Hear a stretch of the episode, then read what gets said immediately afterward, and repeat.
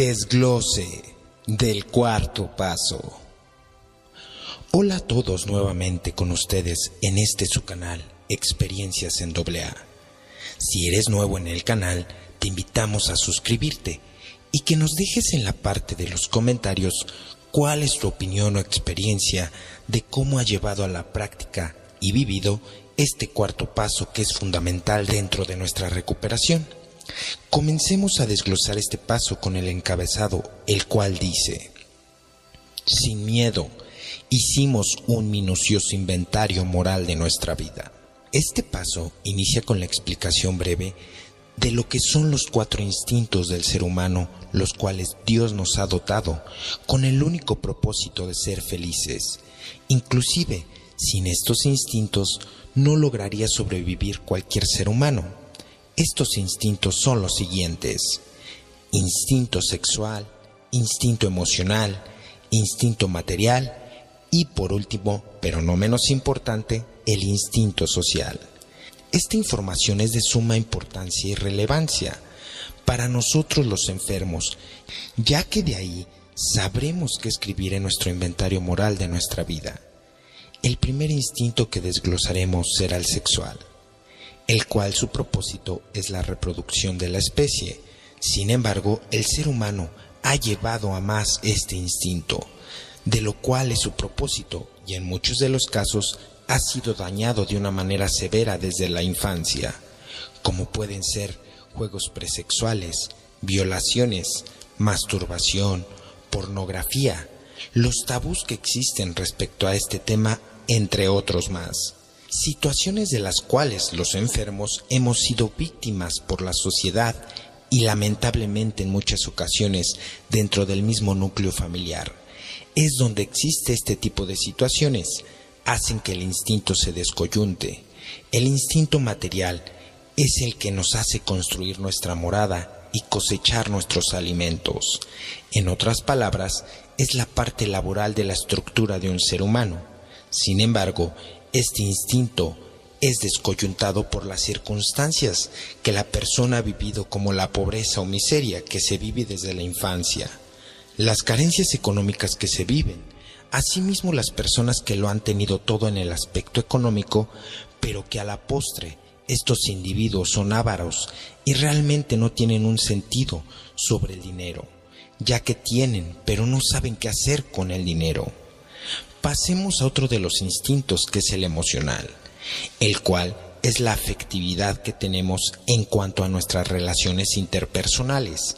Este instinto se va descoyuntando o dañando por las carencias afectivas que se viven dentro del hogar, los golpes, las humillaciones, la violencia familiar, el rechazo que vivimos por parte de la familia lamentablemente ya que esto va haciendo que nosotros comencemos a tener una autoestima demasiado baja y trae problemas posteriores, ya que el concepto que tenemos de amor es erróneo.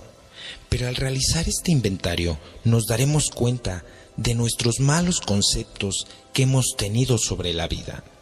Ahora entremos con el instinto social, el cual es el de compañía y ha sido descoyuntado o dañado por las burlas que hemos vivido de la infancia, con los apodos y muchos señalamientos de la sociedad. Es por ello que los adictos, alcohólicos o neuróticos tenemos un severo resentimiento con la sociedad, ya que en algún momento nos exhibieron y señalaron, y esto dio pie a muchos de nuestros complejos de inferioridad que tenemos. Nuestros deseos y exigencias que hemos tenido de estos instintos nos tiranizan y hacemos daño en nuestro entorno. De hecho, la gran mayoría de nuestros problemas radica aquí, en los instintos mal encausados. Inclusive, ningún ser humano, por bueno que parezca, está exento de esto. En este cuarto paso sabremos cuándo y dónde estos instintos fueron dañados o descoyuntados. Y esto es de gran importancia, ya que el alcohólico, adicto o neurótico vive desorientado toda su vida y realmente en el fondo no sabe por qué no puede cambiar ciertos pensamientos o patrones de conducta que tiene en su diario vivir que lo han dañado. Al ir descubriendo nuestras deformaciones emocionales, podemos empezar a corregirlas. El cuarto paso es un esfuerzo enérgico en el cual podremos encontrar las respuestas que hemos querido estar buscando. Antes de entrar en detalle con lo que es el inventario, nos tenemos que dar cuenta del problema que hemos tenido por el desconocimiento de esta información ya que sin hacer un inventario minucioso de nosotros mismos, la fe que obra en nuestra vida cotidiana se encuentra fuera de nuestro alcance. Ahora veamos ejemplos sencillos que contiene el paso, en el cual demuestra cómo nuestros instintos descoyuntados nos han afectado. Supongamos que una persona antepone el deseo sexual a todo lo demás. En tal caso, este instinto imperioso puede destruir sus posibilidades de lograr la seguridad material y emocional, así como de mantener su posición social en la comunidad. Otra persona puede estar tan obsesionada por la seguridad económica que lo único que quiere hacer es acumular dinero. Puede llegar al extremo de convertirse en un avaro o incluso un solitario que se aísla de su familia y sus amigos. Pero la búsqueda de la seguridad no siempre se expresa en términos de dinero. Muy a menudo vemos a un ser humano lleno de temores, insistir en depender totalmente de la orientación y protección de otra persona más fuerte. El débil se rehúsa a cumplir con las responsabilidades de la vida, con sus propios recursos. Nunca alcanza la madurez. Su destino es sentirse siempre desilusionado y desamparado. Con el tiempo todos sus protectores huyen o mueren, y una vez más se queda solo y aterrado. También hemos visto a hombres y mujeres enloquecidos por el poder y que se dedican a intentar dominar a sus semejantes. A menudo estas personas tiran por la borda cualquier oportunidad de tener una seguridad legítima y una vida familiar feliz. Siempre que un ser humano se convierta en un campo de batalla de sus propios instintos, no podrá conocer la paz. Pero los peligros no terminan aquí. Cada vez que una persona impone en otros sus irrazonables instintos, las consecuencias es la infelicidad. Si en su búsqueda de riqueza pisotea a la gente que se encuentra en su camino, es probable que vaya a suscitar la ira, los celos y la venganza. Si el instinto sexual se desemboca habrá una conmoción similar. Exigir demasiada atención, protección y amor a otra gente solo puede incitar a los mismos protectores la repulsión y la dominación. Dos emociones tan malsanas como las exigencias que las provocaron. Cuando los deseos de conseguir prestigio personal llegan a ser incontrolables, ya sea en el círculo de amigos o en la mesa de conferencias internacionales, siempre hay algunas personas que sufren y a menudo se rebelan. Este choque de los instintos puede producir desde un frío desaire hasta una revolución candente. De esta manera nos ponemos en conflicto no solamente con nosotros mismos, sino con otras personas que también tienen instintos. Estos casos nos ejemplifican la manera de actuar, pensar y obrar de un enfermo, el cual tiene severos trastornos mentales y emocionales causados por eventos traumáticos desde la infancia. Muchos de nosotros hemos tenido estos sucesos en una infancia donde se corrompieron y descoyuntaron nuestros instintos. He ahí la importancia de hacer este inventario, donde encontraremos el eslabón perdido que nos hacía falta la pieza del rompecabezas que nos hace falta para determinar el por qué somos el día de hoy de esta manera.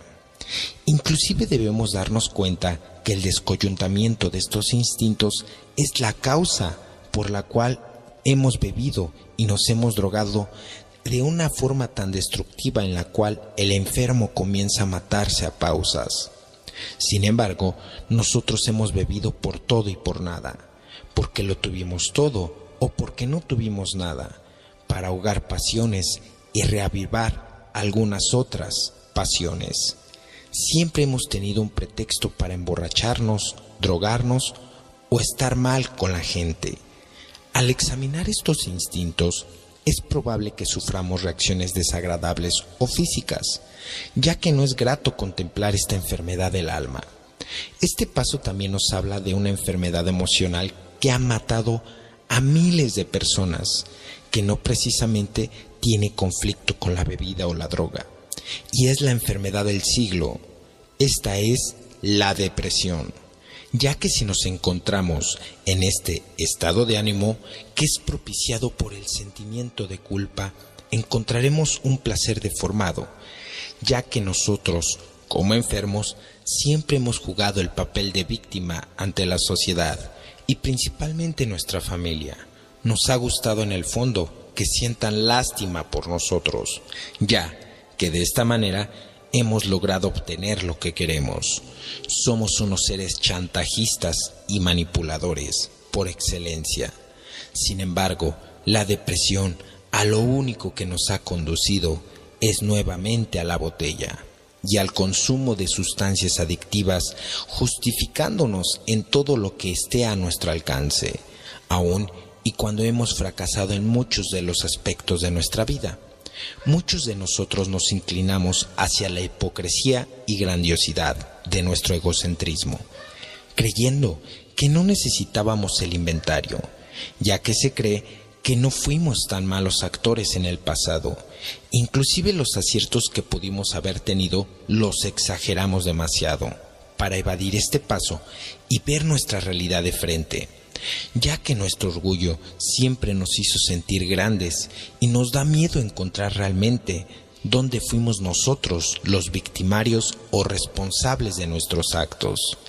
Creímos que con el simple hecho de dejar de beber o de drogarnos, nuestro buen carácter renacería en nosotros, y es otra excusa para no realizar un cuarto paso. Sin embargo, los defectos de carácter que tenemos es lo que ha propiciado nuestra forma tan destructiva de consumir. Otra manera de eludir este cuarto paso es pensar que las personas son las que tienen el problema y uno no. Es decir, que ellos son los culpables de nuestra desgracia. Y esta falta de honradez es un obstáculo demasiado grande para la realización del cuarto paso. Creemos que si se nos tratara mejor, nosotros seríamos de diferente manera, pero esto está muy alejado de la realidad, ya que la realidad es que el adicto o alcohólico es una persona que es desechada de la sociedad, que es una escoria del fracaso. A pesar de todos estos obstáculos que tenemos, siempre está ahí el padrino, para decirnos que realmente en nuestro caso, por muy turbio y doloroso que sea, no es muy raro, ya que otras personas han tenido consecuencias gravosas, nos dará aliento con su propia experiencia a seguir el inventario con todo el ahínco y la honestidad posible, ya que nos hará ver que el orgullo en el inventario no nos servirá de nada. El orgullo puede disfrazarse de vergüenza, pena o miedo, de realmente escribir los hechos dolorosos o inclusive vergonzosos de nuestra infancia y actividad. Entraremos ahora en el caso de los padrinos, que se rehúsan a hacer un inventario moral de su vida.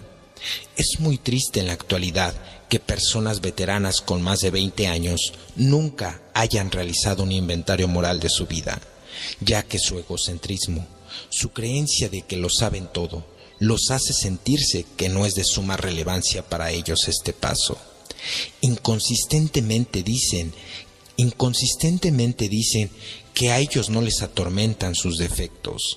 La única salida para este tipo de individuos es hacerles ver que una grieta dentro de su enorme ego puede ser la salvación, ya que por esa grieta puede entrar la luz de la razón para que obre en ellos ya que el tiempo dentro de Alcohólicos Anónimos es relativo, porque seguimos siendo seres humanos y por ende sentimos y no dejamos muchas de las veces en seguir cometiendo errores en la vida.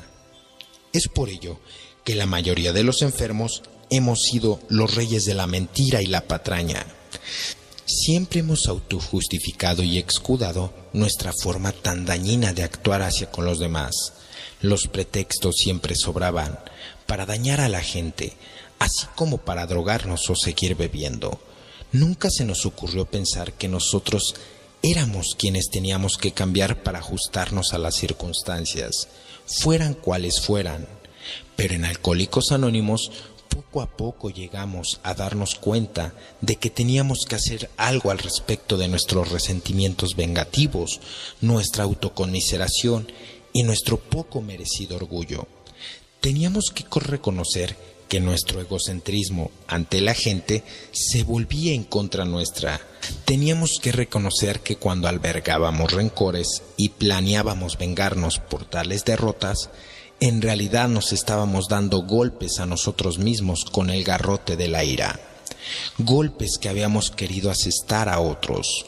Nos dimos cuenta de que si nos sentíamos gravemente alterados, lo primero que teníamos que hacer era apaciguarnos, sin importarnos la persona o las circunstancias que otros creyéramos responsables de nuestro trastorno. En toda la vida nos hemos autoengañado, creyendo que hemos realizado lo correcto, ya que nuestros resentimientos y autoconmiseración siempre estaban justificados. Sin embargo, la gente nos estaba lastimando y esa fue una decisión que nosotros tomamos en un pasado, que nos colocó en el lugar propicio para ser lastimados. Tenemos que reconocer que siempre nuestros actos vengativos o pensamientos sin duda alguna nos hacían más daño a nosotros mismos que a los demás. Inclusive en este inventario tendremos que quitar de nuestro vocabulario una palabra que se llama culpa para intercambiarla por la palabra responsabilidad, ya que nunca los alcohólicos o adictos se han querido despojar en este sentido de este sentimiento que es la culpa. Sin embargo, al hacer el examen minucioso, nos daremos cuenta que en realidad nadie es culpable, sino responsable. En el inventario cada uno de nosotros debe de detectar los defectos que tenga más arraigados, ya que cada caso es diferente. Las circunstancias van variando en cada persona. Es por ello que cada uno de nosotros logrará detectar cuáles han sido los defectos más gravosos en su vida, para que encontremos nuestros zapatos a nuestra medida y vayamos en el buen camino con seguridad. En este inventario moral se tendrá que hacer un listado según como enmarca el paso de los defectos de carácter o lo que son para la religión los pecados capitales, que son flaquezas del ser humano a raíz del descoyuntamiento de nuestros instintos. Estos defectos son orgullo, lujuria, avaricia, ira, gula, envidia y pereza. El orgullo es el que encabeza esta lista, no por casualidad, ya que este defecto es quien tiende a justificar a todos los demás, inclusive es espoliada por temores conscientes o inconscientes. Pero los peligros no terminan aquí. Cada vez que una persona impone en otros sus irrazonables instintos, la consecuencia es la infelicidad. Si en su búsqueda de la riqueza pisotea gente que se encuentra en su camino, es probable que se vaya a suscitar la ira, los celos y la venganza. Si el instinto sexual se desemboca, habrá una conmoción similar. Exigir demasiada protección y amor a otra gente solo puede incitar a los mismos protectores a la repulsión. Cuando los deseos de alguien es perseguir el prestigio, llega a ser incontrolable, ya sea en el círculo de amigos o en su trabajo. Siempre hay algunas personas que sufren y a menudo se rebelan. Es el choque de instintos. Sin embargo, hay un factor determinante en este sentido, ya que hace acto de presencia el orgullo y el miedo. Cada vez que se intenta mirar en su interior, tanto su orgullo como sus temores le hacen retroceder. El orgullo le dice, no hace falta que te molestes en hacerlo. Y el temor dice, no te atrevas a hacerlo. Sin embargo, nos hemos dado cuenta los que hemos practicado este paso que esto es un simple espantajo cuando realmente el individuo quiere hacer su inventario y está dispuesto a llevarlo al pie de la letra. En este sentido, ya cuando la persona está plenamente dedicada a hacer su inventario, se debe de dar cuenta que sus defectos de carácter son consecuencia de sus instintos descoyuntados y que esto ha hecho que su forma de beber o consumir se agudice, que realmente tiene que deshacerse del orgullo para ser honrado consigo mismo y que es necesario para tener una tranquilidad y paz mental consigo mismo ya que tendrá que deshacerse de sus viejos cimientos o ideales para que comiencen a infiltrarse los nuevos pensamientos. Sin embargo, la pregunta es, ¿cómo hago en mi inventario moral?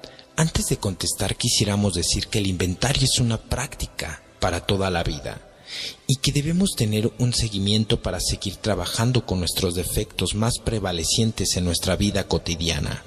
Y respondiendo a la pregunta, se tienen que abarcar los cuatro instintos. Dentro de las preguntas remontándose en el pasado y al presente, ¿y cuáles fueron las circunstancias que me hizo daño a otras personas o a mí mismo? Insistiendo en satisfacer mi deseo egoísta de relaciones sexuales. Segunda, ¿quiénes se vieron lastimados y cuál fue el daño que les hice? Tercera, llegué a arruinar mi matrimonio y a herir a mis amigos. Cuarta, puse en peligro mi reputación en la comunidad por mi instinto sexual. Cinco, precisamente cómo reaccioné ante las situaciones en el momento en que ocurrieron, me sentía consumido de un sentimiento de culpabilidad que nada podía aliviar o, en su defecto, insistí que era yo la presa o, y no el depredador, intentando así absolverme y no sentir culpa? 6. ¿Cómo he reaccionado ante la frustración en cuestiones sexuales? 7. Al verme rechazado, ¿me he vuelto vengativo o deprimido? 8. ¿Me he desquitado con terceras personas? Si he encontrado un rechazo o frialdad en casa, lo he aprovechado como pretexto para tener aventuras amorosas. 9. Además de mi problema con la bebida, ¿qué defectos de carácter contribuyeron a mi inestabilidad económica?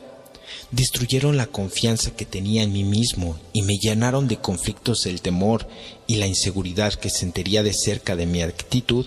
Ahora veremos las preguntas para el instinto material. 1. Además de mi problema con la bebida, ¿qué defectos de carácter contribuyeron a mi inestabilidad económica? 2. Destruyeron la confianza que tenía en mí mismo y me llenaron de conflictos de temor y la inseguridad que sentía acerca de mi aptitud para hacer mi trabajo. 3. Intenté ocultar estos sentimientos de insuficiencia con fanfarronadas, engaños, mentiras y escurriendo el dinero. 4. ¿Me quejaba de que otras personas no reconocían mis talentos extraordinarios? 5. ¿Me sobreestimaba a mí mismo y hacía el papel de personaje importante siempre? 6. ¿Traicionaba a mis amigos y compañeros de trabajo a causa de mi ambición tan desmedida y mi falta de principios? 8. ¿Derrochaba el dinero para aparentar ante los demás? 9 Pedía dinero prestado imprudentemente sin importarme si podía devolverlo o no. 10. Era tacaño negándome a mantener a mi familia debidamente. 11. Escatimaba gastos en mis tratos comerciales de forma poco honrada. 12. Para ganar dinero fácil, me sumergía en lo que son las apuestas. Estas son las preguntas que pudiera hacerse y que vienen enmarcadas en el paso para el instinto material. Ahora vayamos con el instinto emocional. Los síntomas más comunes de la inseguridad emocional son la ansiedad, la ira, la autoconmiseración y la depresión. Estas se originan en causas que a veces parecen estar dentro de nosotros y otras veces parecen ser extremas. Para hacer un inventario al respecto debemos considerar cuidadosamente las relaciones personales que constante o periódicamente nos han ocasionado problemas. Se debe tener en cuenta que este tipo de inseguridad se suele presentar en cualquier ocasión en los instintos que se ven amenazados. Las preguntas encaminadas a aclarar este asunto pueden ser así. Fijándome tanto en el pasado como en el presente, cuáles situaciones me han producido sensaciones de inquietud, amargura, frustración o depresión, considerando imparcialmente cada situación, ¿Puedo ver dónde yo he tenido la culpa? Me asediaban estas perplejidades debido a mi egoísmo y mis exigencias exageradas, o si mi trastorno parecía ser provocado por el comportamiento de otras personas, ¿por qué carezco de la capacidad para aceptar las circunstancias que no puedo cambiar? Estas preguntas son las básicas que pueden revelar el origen de mi desasosiego e indicar si tengo la posibilidad de cambiar mi propia conducta para así adaptarme serenamente a la autodisciplina. Supongamos que la inseguridad económica suscita constantemente estos mismos sentimientos. Puedo preguntarme a mí mismo hasta qué punto mis propios errores han nutrido las inquietudes que van carcomiendo y si las reacciones de otra gente forman parte de la causa. ¿Qué puedo hacer sobre esto? Y si no puedo cambiar las circunstancias actuales, ¿estoy dispuesto a tomar las medidas necesarias para adaptar mi vida a estas circunstancias? Estas preguntas y otras muchas se nos ocurrirán, según el caso particular, contribuirán a descubrir las causas fundamentales. Es por eso que nuestras retorcidas relaciones con la familia, el trabajo y la sociedad, nosotros los enfermos hemos sufrido demasiado, ya que somos incapaces de tener una relación sana con otro ser humano, ya que nuestro orgullo cava dos pozos muy profundos, o insistimos en dominar a los demás o insistimos depender en ellos, ya que las personas siempre van a tender a fallar Inclusive nosotros también fallaremos tarde que temprano. El problema es que nuestro egocentrismo siempre ha exigido la perfección en los demás. Cuando nosotros somos lo contrario, nuestras exigencias siempre nos han llevado a tener un concepto erróneo de los demás, no dejándonos que fallen, sintiéndonos que tienen que ser perfectos, ya que de otra manera nos sentimos heridos y desilusionados. Por lo tanto, al hacer nuestro inventario, la palabra clave es Para tal fin es aconsejable poner por escrito nuestras preguntas y respuestas. Nos ayudará a pensar con claridad y evaluar nuestra conducta con sinceridad. Será la primera muestra palpable de que estamos completamente dispuestos a seguir adelante. Es de vital importancia hacer este inventario de nuestra vida para ver nuestra realidad y tener un poco de tranquilidad con nosotros mismos. Es por ello que te invitamos a que busques la guía y la orientación de tu padrino para hacer este inventario. Este ha sido el desglose del cuarto paso. Te invitamos a que te suscribas al canal nuevamente y nos dejes en la parte de los comentarios cuál temática te gustaría que abordáramos en este tu canal. Y también que nos comentes cómo has vivido este cuarto paso en tu vida. Este es tu canal, Experiencias en doble A. Hasta la próxima y felices 24 horas.